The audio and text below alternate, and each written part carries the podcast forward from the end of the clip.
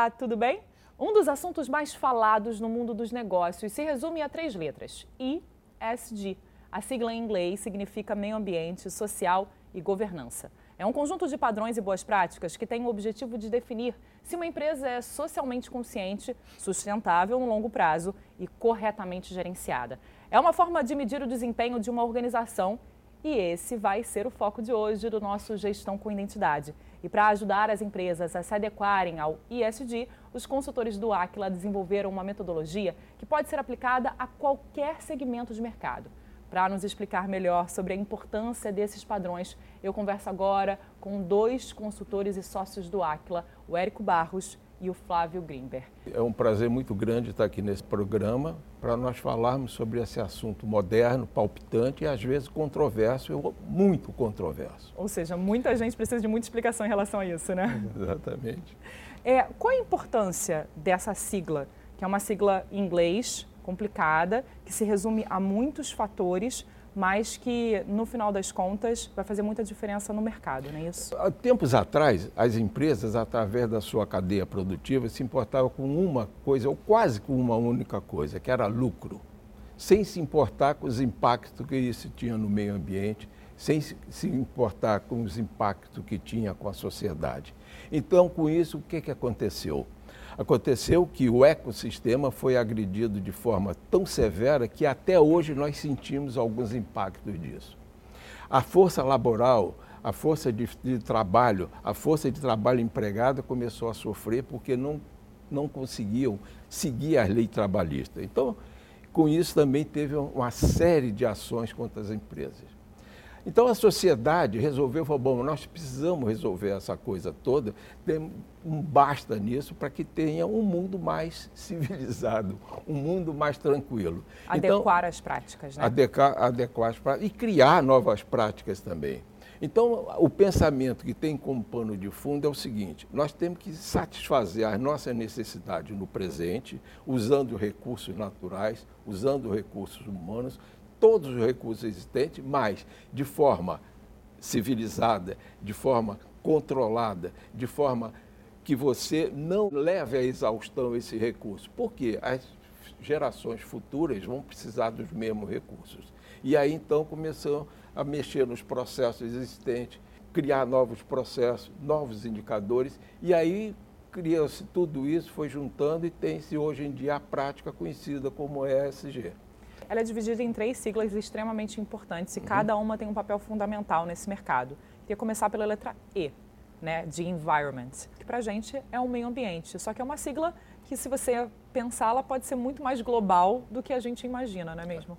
Seria muito fácil falar aqui de meio ambiente, falar de desmatamento da Amazônia, falar poluição do rio, poluição dos mares que jogam plástico no mar, tartaruga vai, come a baleia, vai, come e morre, dessas coisas todas tem o aquecimento global também, tem uma série de coisas que envolvem o meio ambiente que pouca gente dava muita atenção. Mas eu quero falar um assunto que para mim é muito importante, é, é, particularmente importante nesse tema do meio ambiente, que é a seca, escassez de água. Se nós estivéssemos conversando esse assunto aqui há 30 anos atrás, eu dissesse para vocês que vai faltar água potável no mundo, você me mandava me pendurar num poste pendura esse cara no posto, abarra ele, que ele é louco. Mas nós sabemos que a água potável está se rareando, está ficando escassa. Por quê? A população do mundo aumentou, então tem mais consumo. Há um desperdício enorme de água.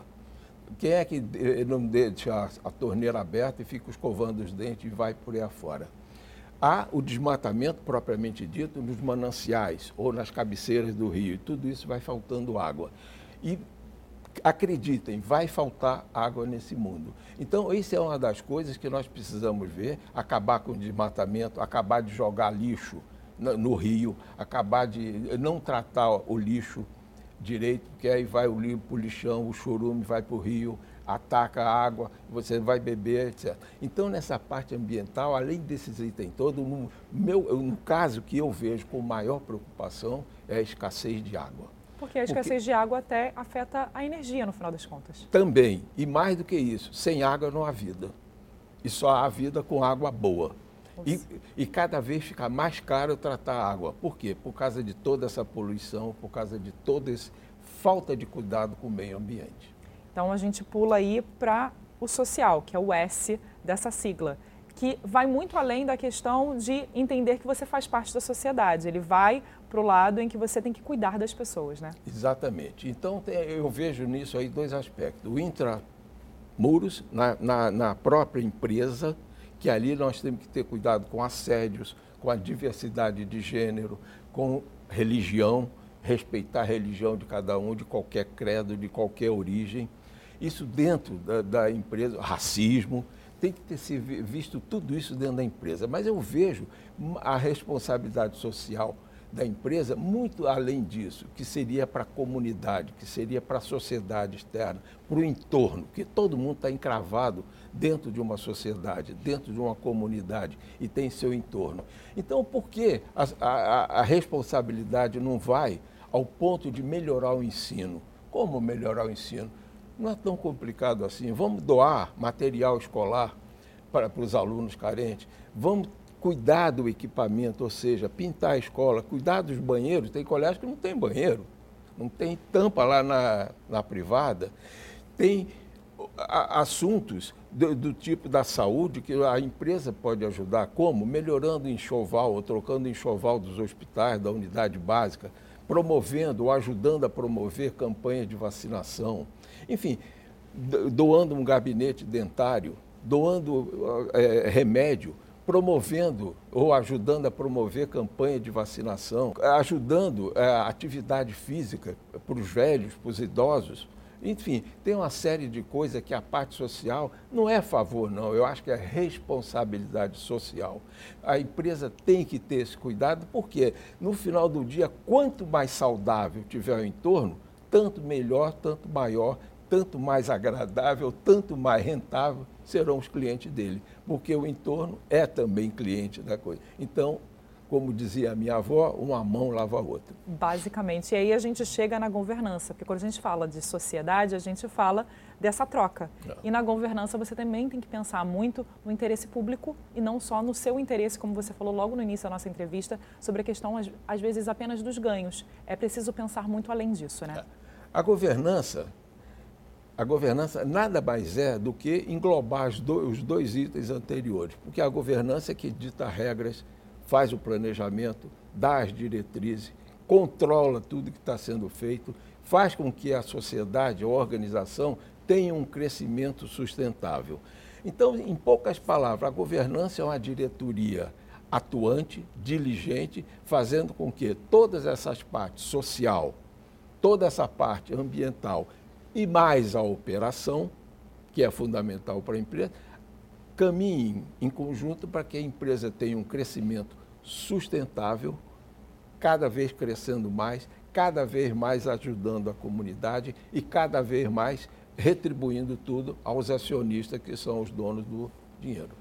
Então, vamos entender um pouco mais sobre ESG como tornar as marcas mais fortes, competitivas, além de social e ambientalmente responsável. E para isso a gente vai continuar essa conversa com o Flávio, principalmente porque é, o Aquila tem já toda uma etapa, um passo a passo, um, formas de trabalhar esse ESG que é algo que é extremamente importante para todo o mercado de trabalho, mas também para a sociedade, né, Flávio? Então, o Érico começa detalhando cada uma dessas siglas, entendendo um pouco qual é o ponto focal é, de tudo isso, mas eu queria te perguntar, antes de, de passar, eu queria que o, Érico desse um pulo para você.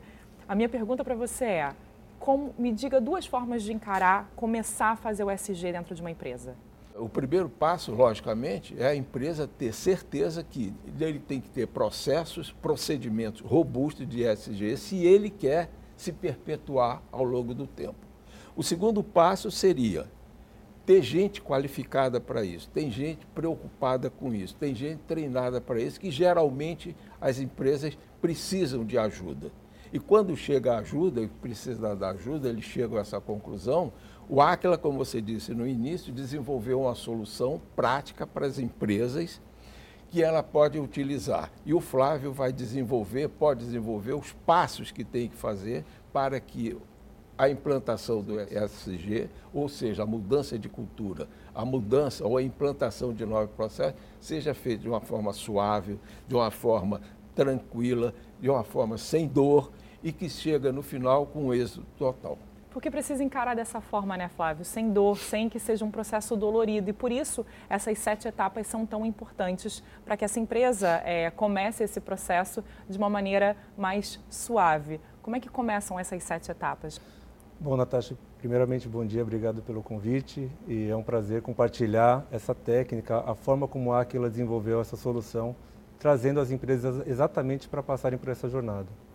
Bom, primeiramente, a gente tem que ter em mente que uma empresa, ela serve, ela, para a perenidade dela, é necessário dois principais pontos. Ela se desenvolver economicamente com resultados e ela proteger esses resultados gerados. Então vamos pensar isso de forma cíclica. Primeiro, quando uma empresa nasce, o principal objetivo dela é sobreviver. Então ela começa ali buscar resultados. Quando ela já começa a ter um pouquinho mais essa solidez financeira, o próximo passo é como é que ela se protege desses primeiros resultados alcançados. Como? Como ela não é impactada por multas regulatórias, por ações cíveis, então ela começa a criar ali uma estrutura interna jurídica ou de controle, auditoria, para proteger esses primeiros resultados gerados. Tem um terceiro ponto que o Érico bem colocou, a questão de doações. O que, que ela começa a fazer? Ela começa a gerar resultados para o meio onde ela está. Então ela começa assim a fazer, por exemplo, doações de agasalhos, doações de alimentos, a se preocupar um pouco com o seu entorno. Esse é o terceiro estágio, vamos dizer assim. Agora tem o quarto, que é o fundamental, onde essas sete etapas elas vão se desdobrar, que é quando a empresa ela traz essas iniciativas de cuidado para dentro da sua cadeia produtiva, para dentro da sua operação. É aí que o SD ele vai sair da visão de custo para investimento. É porque é quando o lucro sai da equação, né? Perfeito, porque a empresa começa com isso, não só criar sua reputação, ela sim começa a maximizar o seu valor, mas a também a dar valor para a sociedade e para o meio ambiente onde ela está. Então, a empresa ela muda de patamar com relação ao valor que ela acaba gerando para o meio onde ela está. E a quinta etapa desse ciclo todo aí sim é isso se tornar reputação, porque os clientes eles começam a se identificar com aquela marca, começam a se identificar com as práticas daquela empresa e naturalmente a empresa também começa a ter mais responsabilidade e se ver como responsável do ponto de vista de meio ambiente e de social. Então, mas aí quando a gente começa a falar sobre isso, quem está nos vendo vai se perguntar se isso se aplica só a grandes empresas, porque é o que a gente vê.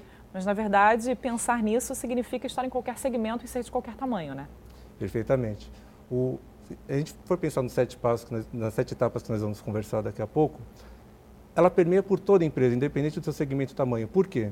É, como eu falei, a empresa onde ela está localizada, né, no ambiente que ela está, ela tem um produto ou serviço que ela vai dispor para a sociedade, independente do tamanho. Ela tem um produto onde ela vai ofertar.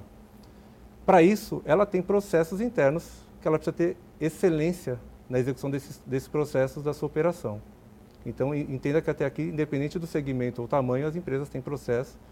E processos têm riscos inerentes, ou seja, tem algumas coisas que podem dar errado na organização que ela precisa se precaver desde o tratamento do funcionário que está dentro da empresa até mesmo como é que esse lixo que eles produzem ali vai ser colocado do lado de fora e, da empresa. Exatamente. Né? E dando, usando o exemplo do lixo, o lixo ele é gerado por empresas de diferentes tamanhos, de diferentes segmentos. Então esse cuidado também tem que ter. E os indicadores que fazem parte desse ciclo todo também tem que existir para a empresa saber o quanto que ela está ali impactando ou sendo impactada por toda essa sua gestão. Então, as, essas etapas do SD independem do tamanho ou segmento da organização.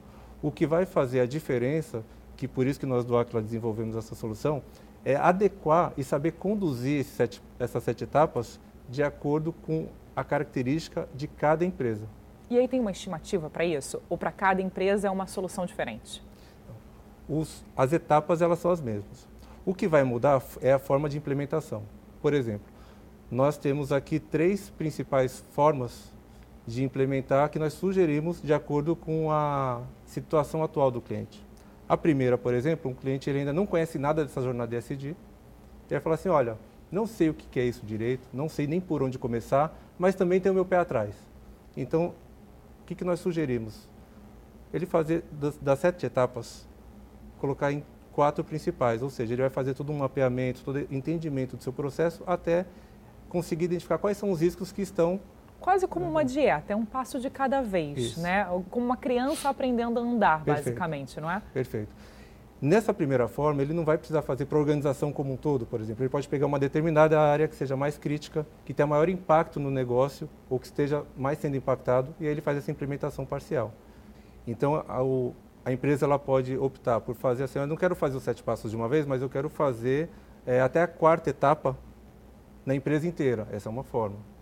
Ela pode optar por fazer as sete etapas considerando um determinado segmento ou nicho dela. Então são formas que a empresa ela vai colocando o pezinho ali no SD, vai falar, ah, tá bom, estou entendendo, opa, estou vendo o ganho aqui. E tem a terceira, que aí sim é a, é a forma completa de implementar o SD.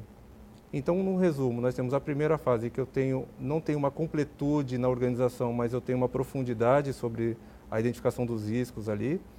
Eu tenho uma segunda etapa que eu tenho sim uma completude das sete etapas, mas para um determinado segmento. E eu tenho a terceira forma, que é justamente implantar isso daí para a empresa inteira. Então, falando nessas sete etapas, acho que o ideal é começar logo pelo início. E o início fala muito de dois fatores essenciais, que é meio ambiente e sociedade. Só que são dois fatores difíceis, às vezes, da, da própria empresa identificar o quanto eles são importantes para esse processo, né? Perfeito. Para essa primeira etapa, é fundamental que a empresa é, consiga identificar o que, que é mais relevante, não só para ela, mas para os seus para a sua sociedade, para os seus fornecedores, para os seus colaboradores.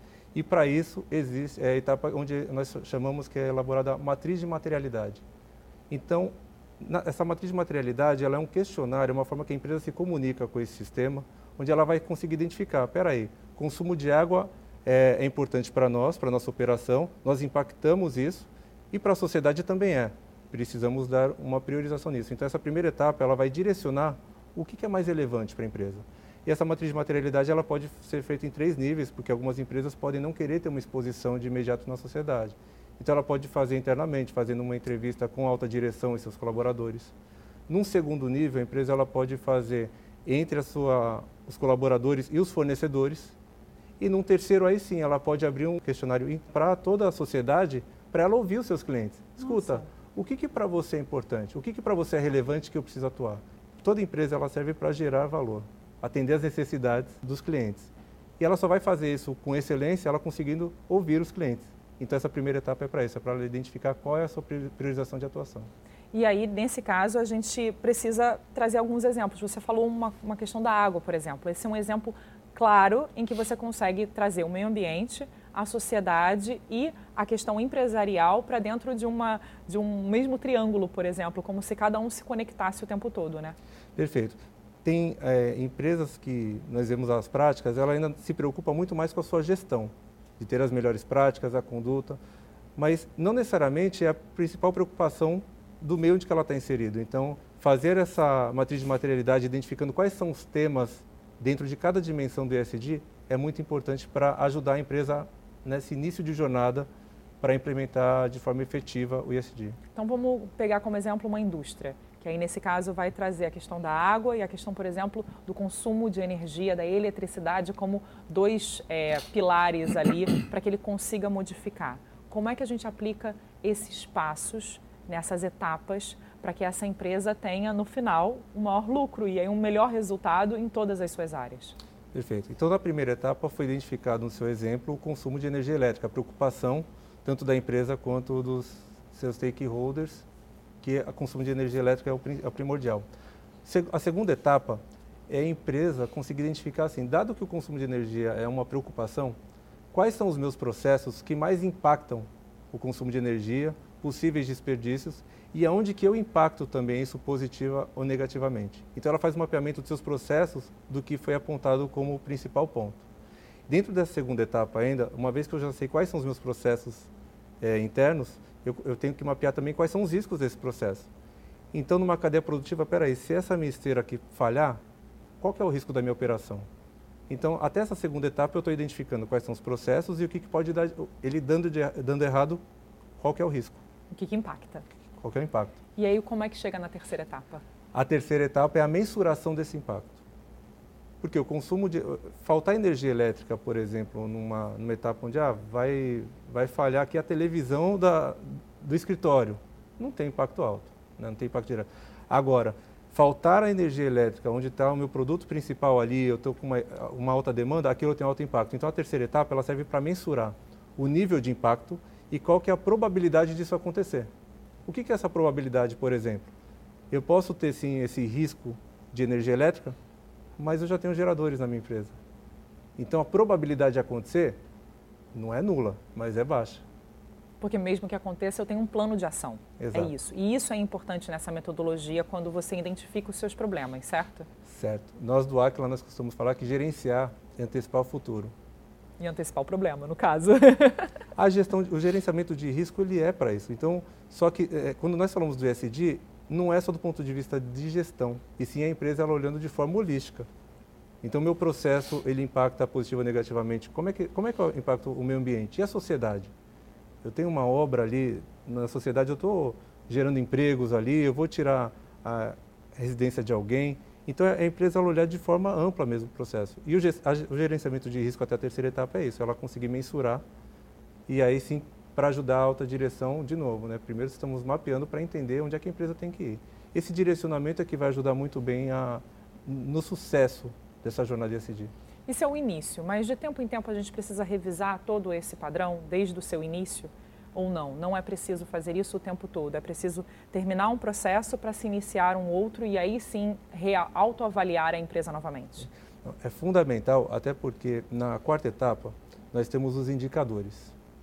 E os indicadores eles necessitam refletir exatamente onde que a empresa quer chegar, o quão distante que ela está tá do, do seu objetivo. Então, se eu não faço, não revisito isso de tempo em tempo, pode ser que a empresa ela comece a ir para um caminho que não necessariamente é o que os stakeholders esperam dela, os fornecedores, o governo, a sociedade, e nem que ela esteja no caminho da ambição dela.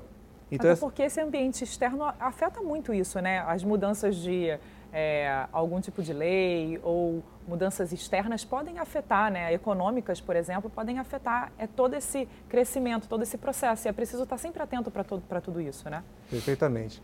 O, o, todo esse processo tem que refletir exatamente, eu estou atendendo legalmente o processo? E o nível de exigência dos meus consumidores. Esse meu processo hoje atende?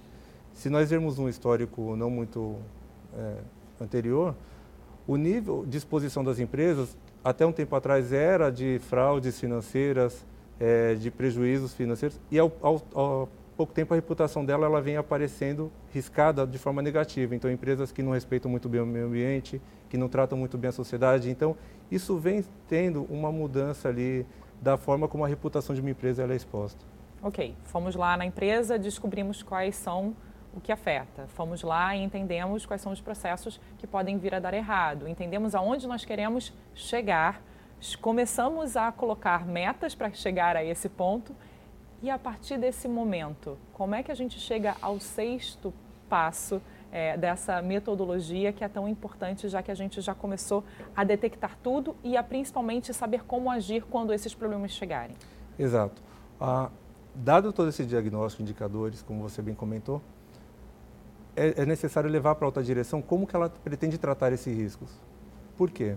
Um, uma vez que a empresa identificou, ela pode optar muito bem por potencializar esses riscos. Você vai falar, nossa Flávio, mas como é que uma empresa potencializa? Um exemplo claro de você enfrentar o risco, né, ou aproveitar ele como oportunidade, é quando o empresário ele abre a sua empresa.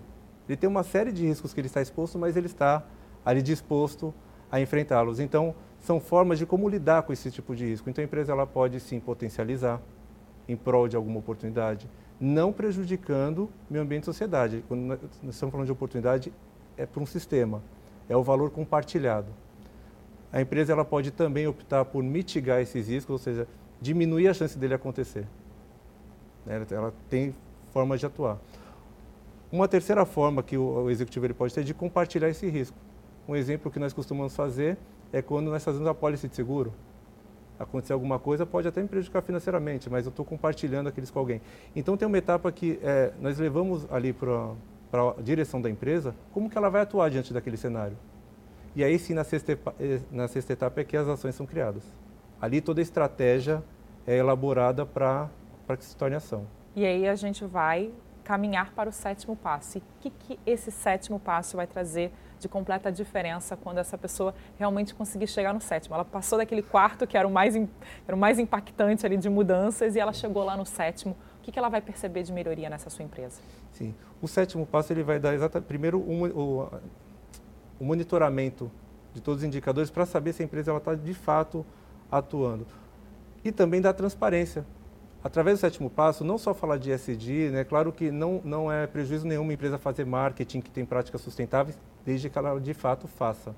Então, o sétimo passo permite que a empresa ela mensure o, a sua atuação, levando ela para o direcionamento onde ela se planejou e também reportando isso para a sociedade, para os seus fornecedores, até mesmo para ter acesso a créditos diferenciados que hoje em dia o mercado ele te oferece. Então, o sétimo passo ele garante que todas essas seis etapas que a empresa passou estão de forma sólida.